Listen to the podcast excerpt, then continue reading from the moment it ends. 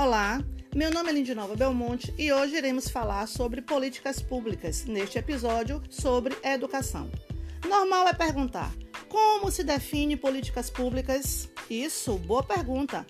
Essa é uma dúvida que vai ser tirada neste momento. Políticas públicas é a soma das atividades governamentais que agem diretamente na vida dos grupos sociais. Um desses grupos é o educacional, que garante o acesso à educação a todo cidadão. Seria só garantir o acesso? Claro que não. Além de garantir, é função das políticas públicas avaliar e melhorar sempre a qualidade de ensino no país. Vale lembrar que as políticas públicas da educação são garantidas pela Constituição Federal, como também pela Lei de Diretrizes e Bases da Educação. Aí se pergunta: já existe programa de políticas públicas no Brasil? Muitos. Claro que sim.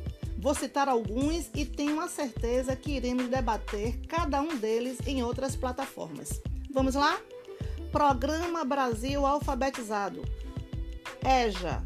Programa Nacional de Acesso do Ensino Técnico e Emprego, Pronatec.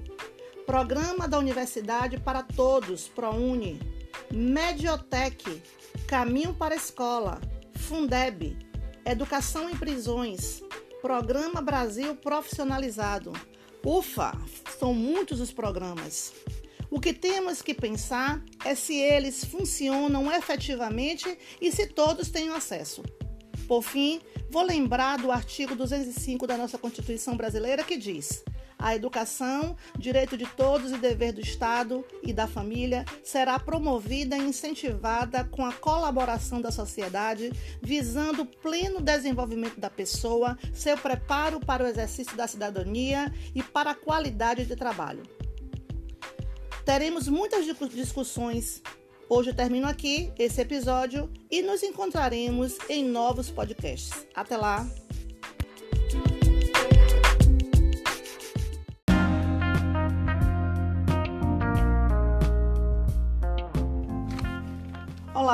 Meu nome é Lindinalva Belmonte. Hoje tenho o prazer de gravar esse podcast com o seguinte episódio: Batalha Psicanalista.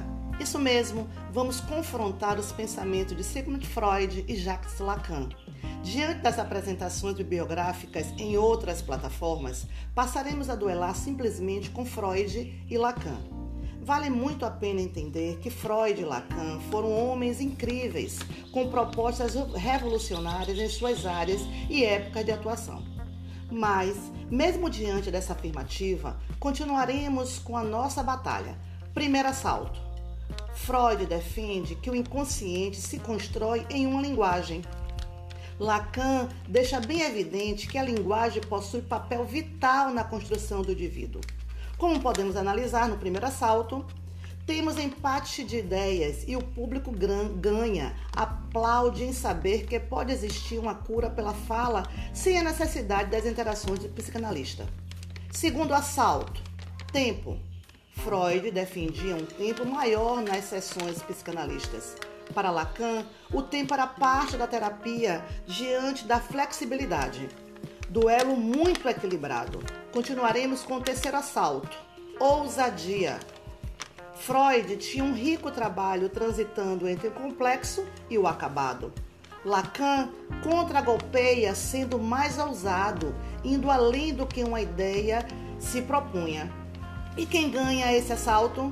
Dada a necessidade temporal e espacial, cada um reagiu de modo às suas prioridades. Quarto assalto Complexo de Édipo. Baseado na tragédia grega, onde o filho sente desejo pela mãe, Freud tinha uma visão romantizada. Lacan defende que o complexo de Édipo é um mito sem interferência nas relações. Quinto assalto, desejo. Freud assinalava o desejo como sendo uma vivência sem satisfazer e acalmar uma necessidade anterior. Lacan reage e defende o desejo como uma cobiça. A independência de Lacan em relação a Freud é bem vista com golpes de respeitos e afetividade. Empate técnico, hora de apontar o vencedor.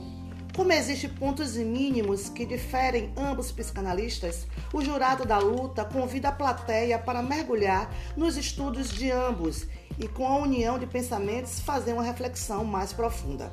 Eu, Sou Lindy Nova Belmonte e nos encontraremos em um novo episódio. Até lá!